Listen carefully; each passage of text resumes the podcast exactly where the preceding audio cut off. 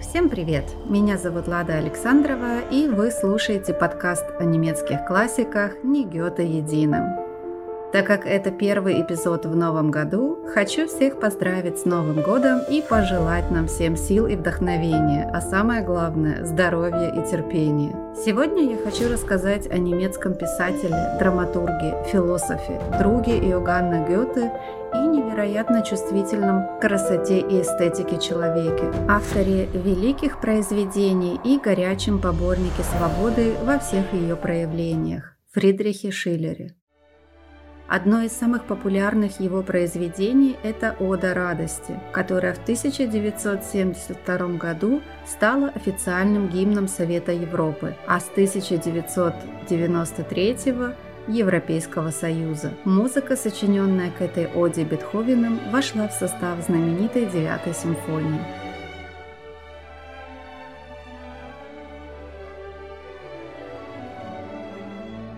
Отличие от Гёте, который родился в обеспеченной семье и в деньгах не нуждался, Иоганн Кристоф Фридрих Шиллер уже с детства понимал, что такое ограничение.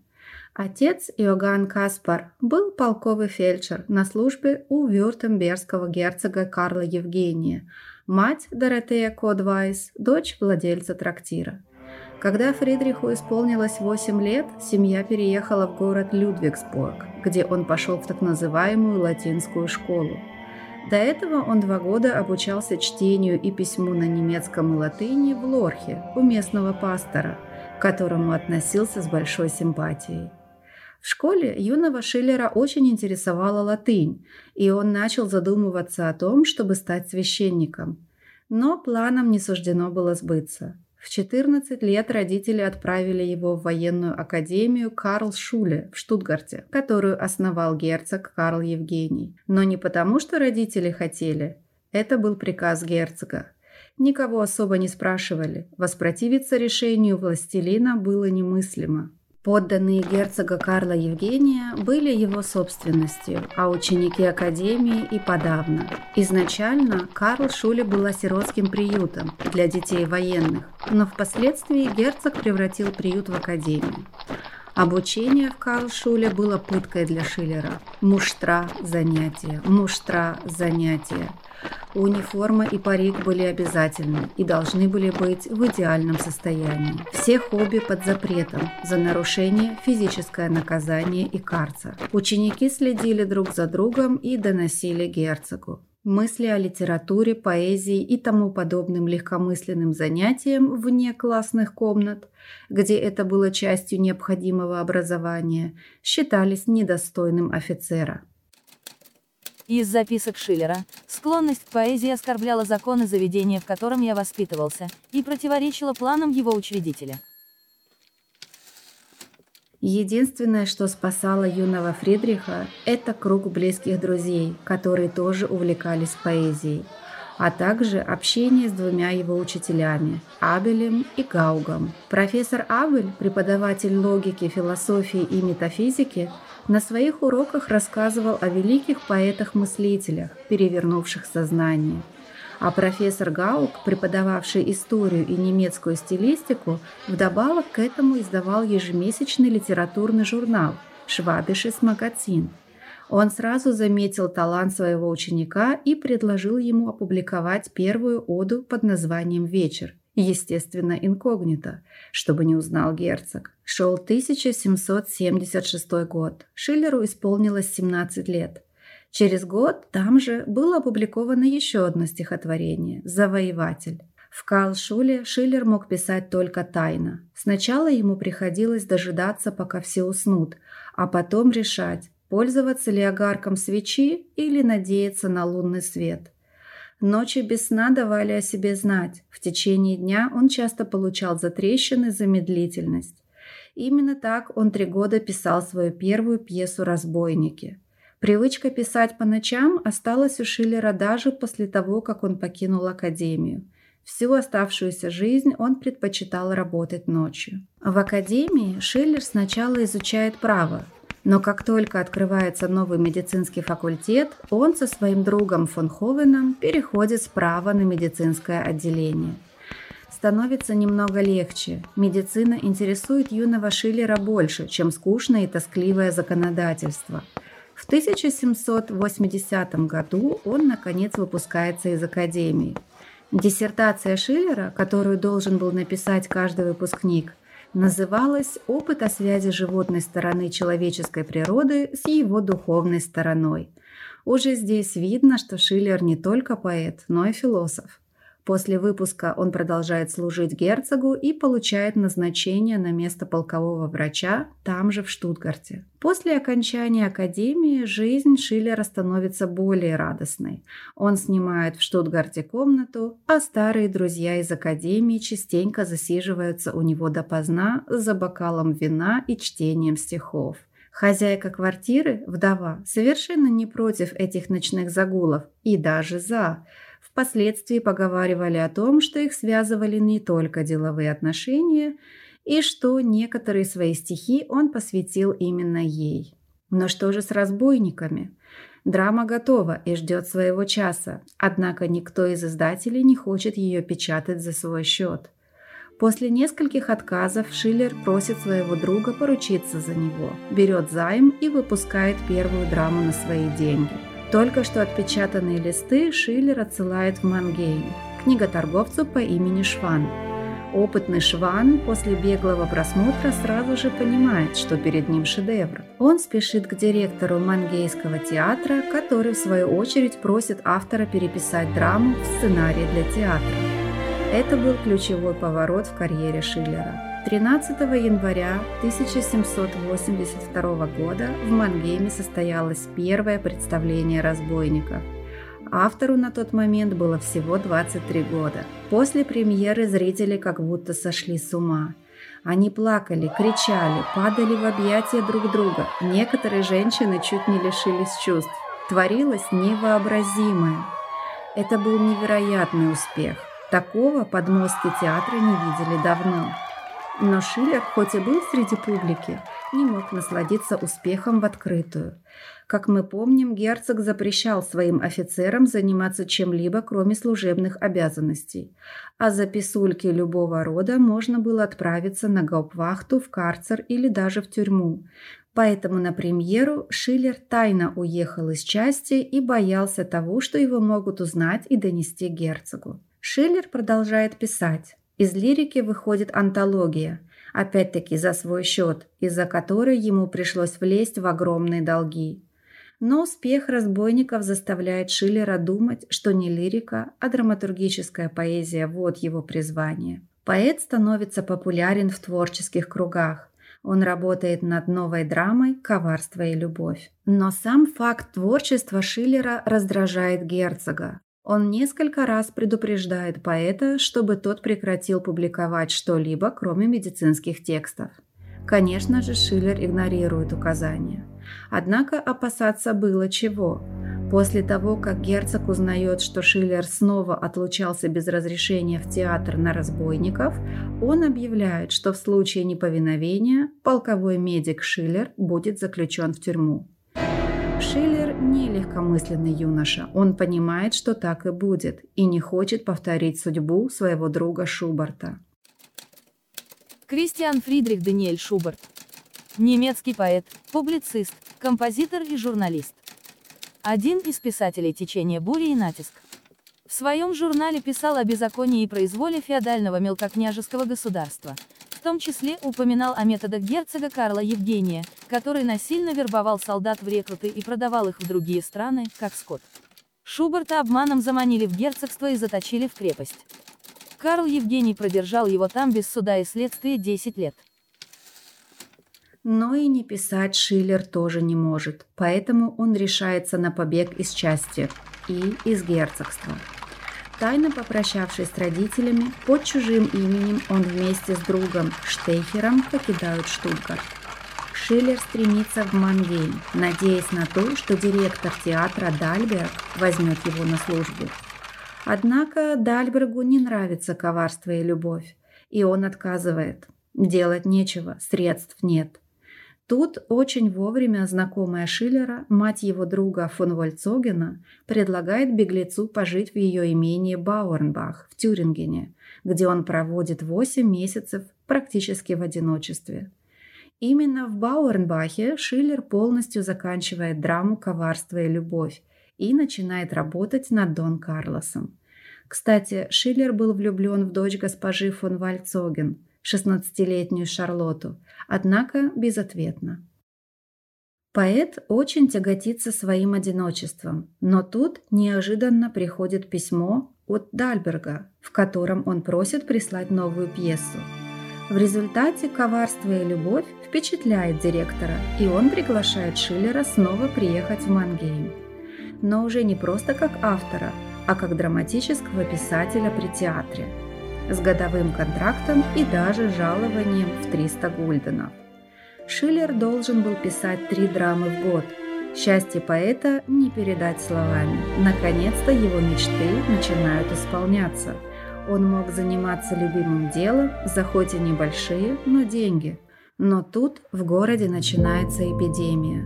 Очень много заболевших и умерших. Шиллер тоже заражается, но не смертельно.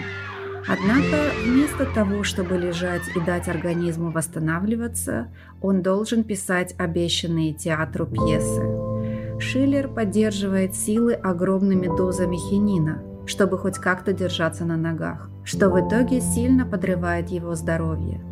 Зима 1783-84 прошла на грани физических и моральных сил – и только железная воля позволила Шиллеру переписать пьесу «Фиеско», первоначальный вариант которой забраковал Дальберг. К сожалению, именно этой зимой здоровье Шиллера начало ухудшаться. Сердечные дела тоже не давали покоя. В Мангейме у Шиллера завязываются несколько романов – Шарлотта фон Вальцоген забыта. Вместо нее сердце Шиллера занимают дочь книготорговца Маргарита Шван, актриса Катарина Бауман и госпожа фон Кальп. Маргарите он даже сделал предложение, но ее отец был против и ответил отказом. Шарлотта фон Кальп была очень неординарной женщиной. Подруга Гёте, Гердера и Фихте – Красавица, интеллектуалка, но нервная, порой истерическая натура. Она в итоге вышла замуж за нелюбимого мужчину, майора, чисто по расчету, но закончила очень трагично. Пережила разорение, самоубийство сына и мужа и в итоге полностью ослепла. Шиллер поддерживал с ней дружеские отношения до самой смерти. После истечения контракта в театре Шиллер вынужден искать себе новое занятие – он весь в долгах. Кредиторы преследуют его и его друзей, которые поручились за него. Все это вводит Шиллера в ужасное нервное состояние, и решение он находит в том, чтобы основать свой собственный журнал по платной подписке «Райниш Италия». В это же время в соседний город приезжает друг Гёте, герцог Карл Август, и Шиллер решает показать ему свою пьесу. Герцог в таком восторге, что позже присылает поэту диплом советника, что по тем временам было очень важно для публичного признания. Дело в том, что благодаря этой бумаге Шиллер больше не был беглым полковым врачом, а становился придворным советником. Хотя все это было на словах, материально это никак не выражалось. Шиллер уезжает из Мангейма в Лейпциг своему другу Кернеру – который высылает ему денег на проезд. Журнал, на который Шиллер возлагал большие надежды, публика принимает очень холодно. Совсем мало подписок и снова безденежье и долги. Киана практически содержит его, что дает поэту возможность творить. Лето 1875 года Шиллер проводит в пригороде Лейпцига, наслаждается творчеством и общением с единомышленниками. Именно тогда он пишет свою знаменитую «Оду к радости» о любви к человечеству. Следующие два года Шиллер не только работает над своими художественными произведениями, переписывает Дона Карлоса, пишет рассказ «Игра судьбы» и задумывает роман «Духовидец», но и много размышляет над философскими темами. Именно тогда он пишет философские письма, которые публикует в своем журнале. В этих письмах он высказывает мысль о необходимости воспитания эстетического человека, который сможет без крови и революций сделать общество разумным. В это время пьеса «Дон Карлос» впервые поставлена в Гамбурге и имеет огромный успех. Ее печатают и переводят на английский. Но, несмотря на успех пьесы и общение с любимыми друзьями, Шиллер начинает страдать приступами меланхолии. Жизнь за чужой счет, новые долги, неуверенность в том, что он сможет себя содержать писательством. Ему была необходима новая перемена, и Шиллер решает поехать в Веймар. Его приглашают писать для журнала «Немецкий Меркурий», который издается в Веймаре. Гёте, Гердер и госпожа фон Кальп, его старинная подруга, все переехали в Веймар. Решение принято. В Веймаре он раскрывается как историк – Помимо статей для своего журнала, журнала «Немецкий Меркурий», который принадлежал Виланду, и романа «Духовидец», он написал работу под названием «История отпадения нидерландских провинций». Это был огромный шаг. Шиллера поставили в один ряд с известными английскими историками Гиббоном и Юмом. Все восхищались его познаниями в этой области – только старый друг Кернер не переставал напоминать ему, что Шиллер – поэт, а не ученый, и просил не зарывать талант в землю. Но зато благодаря этой исторической работе Шиллер получает место профессора истории в университете Йены, куда и переезжает из Веймара. И хотя на его лекции собиралось огромное количество студентов, работал он без жалования, только за должность. Время шло, Шиллер все больше тяготился своим одиночеством и делился с друзьями своими мыслями о женитьбе. Но несмотря на свою сущность пламенного поэта и романтика, на брак он смотрел весьма трезво. В жены себе он хотел женщину, которая была бы рядом, переняла все домашние заботы и с которой он мог чувствовать себя ровно и спокойно. Никаких диких страстей Шиллер в браке не желал. После почти двухлетнего знакомства с сестрами фон Ленгефельд, Каролиной и Шарлоттой, проблема женитьбы была решена. Некоторые историки утверждают, что изначально поэт влюбился в Каролину, старшую сестру, а затем уже младшую. В некоторых письмах он намекает на любовь к ним обеим и даже заходит дальше, чем положено в своих эротических мечтах. Но что бы там ни было, к обеим сестрам Шиллер питал сердечные доверительные чувства и в 1790 году женился на младшей сестре Лоте, которая любила Шиллера, сохранив хорошие отношения и с Каролиной. Его свекровь мечтала видеть свою дочь фрейлиной при дворе герцога, но в итоге не стала противиться браку. Она чувствовала, что брак будет хороший. Так и вышло – в отношениях Лота и Шиллера не было безумной страсти, но нежная и сердечная симпатия, доверие и уважение. Эти чувства усиливались с каждым годом. Шиллер был счастлив, он нашел то, что так долго искал – семейное, спокойное счастье. Решив во что бы то ни стало наладить свое финансовое положение, Шиллер стал работать еще больше – он сутками сидел за письменным столом и в итоге очень переутомился. Здоровье его, и так нарушенное зимой в Мангейме, стало ухудшаться. Через некоторое время он простудился, с ним случился припадок лихорадки, а позже уже в университете припадок повторился. С этого времени и до самой смерти, а именно 14 лет, он уже не перестанет болеть. Туберкулез легких будет только прогрессировать. Но нужно было знать Шиллера и его характер. Болезнь не могла помешать ему творить и видеть все, что его окружало в прекрасном свете. Он мужественно переносил боли, слабость. Чем хуже он себя чувствовал, тем больше мужества у него появлялось, чтобы писать и сочинять. Он даже благодарил свою болезнь за то, что уносила его за грань страха смерти, где он мог еще больше ценить и видеть прекрасное. И главное, запечатлевать это прекрасное для других. В Йене Шиллер встречается с Гёте. Они уже были знакомы, один раз виделись несколько лет назад. Но тогда дружбы не возникло. Им обоим показалось, что тесное общение им не интересно. Однако в этот раз в университете они разговорились, после зашли домой к Шиллеру и проговорили без перерыва несколько часов.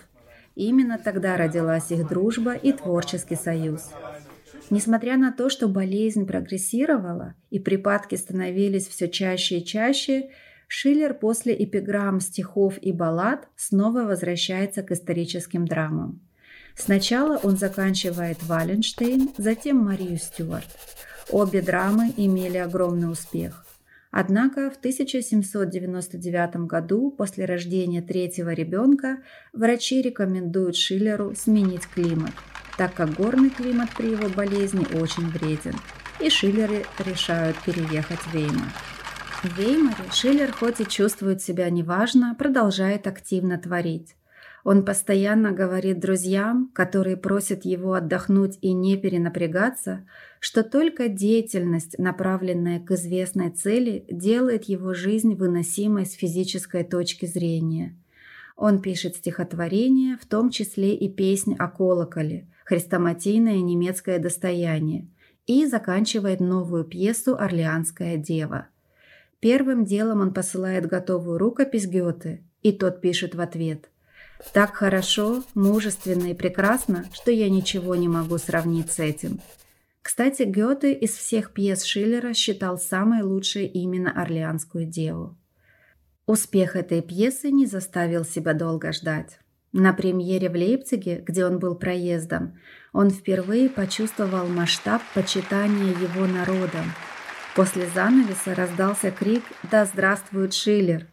Он шел к карете, а толпа расступалась перед ним, снимая шляпы в почтительном поклоне. Матери поднимали своих детей повыше, чтобы они увидели фигуру Шиллера. Наконец и финансовые дела поэта поправились, и он смог въехать в свой собственный дом. Тогда же герцог Карл Август выхлопотал для Шиллера дворянский титул, сам Шиллер в приставке «фон» не нуждался и даже слегка стыдился того, что якобы ее добивался. Но ради жены, которая до брака была как раз-таки «фон», и детей он принял титул. Работа над мессианской невестой, а затем и Вильгельмом Телем занимает все время писателя. В основу мессианской невесты вошла та же тема, что и в «Разбойниках».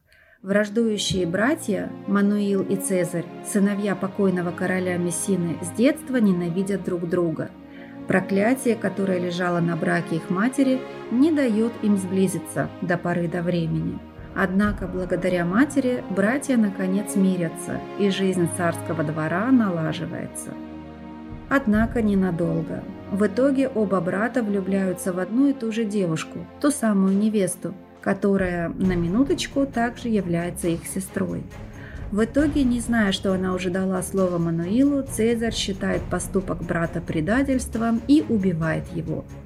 Не в состоянии вынести горя, он убивает и себя. Мессинская невеста очень трагична и лирична одновременно. Здесь мы снова видим любимый мотив поэта. Несмотря на частные случаи, основной плод драм – это борьба против деспотизма. Как и в Марии Стюарт раскрывается деспотизм Елизаветы, как в Орлеанской деве Жанна восстает против гнета чужеземного завоевателя, так и в Мессинской невесте показана гибель деспотичного рода, который не мог пустить корней в завоеванной стране. И следующая драма Шиллера «Вильгельм Тель» опять-таки не исключение. Восстание свободных горных жителей против чужеземного ига – вот содержание пьесы. Шиллер хочет показать, что забрать свободу может каждый, у кого больше силы, войска, денег. И самое главное, единожды взяв свободу других, добровольно ее уже никто назад не вернет. Сразу после того, как драма «Вильгельм Тель» была закончена, Шиллер берется за новую идею. Ему не давала покоя история о лжедмитрии. В своей записной книжке он отметил – Хочу писать о Дмитрии Самозванце. Казалось бы, откуда интерес к русской истории?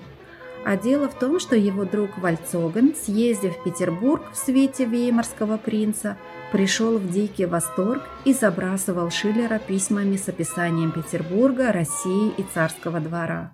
Правда, перед тем, как сесть за работу, он решает дать себе небольшую передышку – он едет в Берлин, встречается с друзьями, которые уговаривают его перебраться и работать в Берлинском театре с хорошей пенсией. Но Шиллер отказывается и возвращается в Веймар.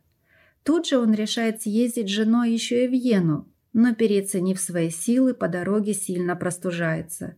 И болезнь укладывает его в постель надолго. Врачи считают, что из этого приступа он уже не выкарабкается. Однако невероятная внутренняя сила и желание работать поднимают его на ноги. Хотя, конечно же, он все равно сильно слаб, чтобы приняться за новую драму о Дмитрии. Поэтому он садится за перевод трагедии Росина Федра и заканчивает ее за месяц. Подходил к концу 1804 год, и глубоко внутри Шиллер понимал, что осталось ему совсем немного. Он начинает работу над драмой «Дмитрий Самозванец» и, как и в «Орлеанской деве» и «Вильгельме Телли», хочет вывести идею свободы и борьбы со злом. Но тут его начинают одолевать сомнения – Прежде его герои не играли роль, а были уверены в своем правом деле. Дмитрий также уверен, но после того, как он узнает, что он не потомок Романовых, его начинают терзать сомнения. Однако он продолжает, только теперь уже играть роль наследника престола. Но смерть не дала поэту дописать драму. 9 мая 1805 года Шиллер умер в своей кровати, окруженный родными ему людьми. Ему было 45 лет. Накануне он ездил в театр и удивлялся, что боль в левом боку, столько лет не дававшая ему покоя, исчезла. Но это было начало конца. Боль исчезла потому, что легкая отказала. Тут же в театре ему стало плохо. Он вернулся домой, лег в кровать, из которой уже не встал. Кстати, и Гёте, его близкий друг, с которым он последние годы общался очень тесно, предчувствовал скорую кончину друга. В новогоднем поздравлении он неосознанно написал «И с последним Новым годом». Сразу же исправил – но и во второй раз чуть не написал снова слово «последний». Гёте узнал только на следующий день. Никто не решался ему сообщить. Гёте писал потом, что чуть не умер сам, настолько его подкосила смерть друга. Однако сам Шиллер относился к смерти спокойно. Как он говорил, смерть не может быть злом, так как это нечто общее, универсальное. Лирика Шиллера идейная поэзия, а его драмы – это нравственное и политическое воспитание народа. Шиллер был уверен, что невозможно творить, не имея любви к своему произведению, к своим фантазиям. Из письма к библиотекарю Рейвальду. Мы создаем драматические характеры, сливая с чужими наши собственные чувства и наши исторические познания. Подобно тому, как из простого белого луча, смотря какую он ударяется плоскость, рождаются тысячи и тысячи цветов. Так же и в душе нашей. Я склонен думать, незримо таятся зачатки всех характеров, вызываемые к жизни действительностью и природой, или фикцией. Уже с юности было понятно, что Фридрих Шиллер очень целеустремленный человек. Он писал, несмотря ни на что, ни на запреты в академии, ни на угрозу наказания на службе, ни уж тем более на болезнь. Но помимо таланта он был очень активно настроен заявлять о себе. Так как средств у него не было, он мог заявить о себе только своими действиями. Не в его характере было написать произведение и ждать, что его оценят, заметят и что-то предложат. Нет, он сам просил помощи у друзей, чтобы издавать свои стихи. Он сам находил книготорговцев и издателей, писал им – встречался с ними, заявлял о себе. Если бы он сам не послал своих разбойников Швабу в Мангейм, кто бы это сделал за него? Если бы он сам не поехал на встречу с Карлом Августом, откуда бы тот узнал о нем? Чем более великую цель ставит перед собой человек, тем выше растет он и сам с нею.